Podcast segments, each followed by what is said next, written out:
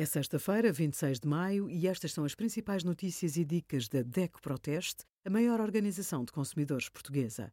Hoje, em DECO.proteste.pt, sugerimos hipertensão, como prevenir e controlar, guia rápido para a festa dos tabuleiros em Tomar e 10% de desconto nas mensalidades dos cursos de idiomas na Cambridge School com o cartão DECO+. A entrega da declaração de IRS nem sempre resulta em reembolso tiver de pagar mais imposto, mas estiver com dificuldades em fazer face a essa despesa, pode pedir às finanças para pagar em prestações.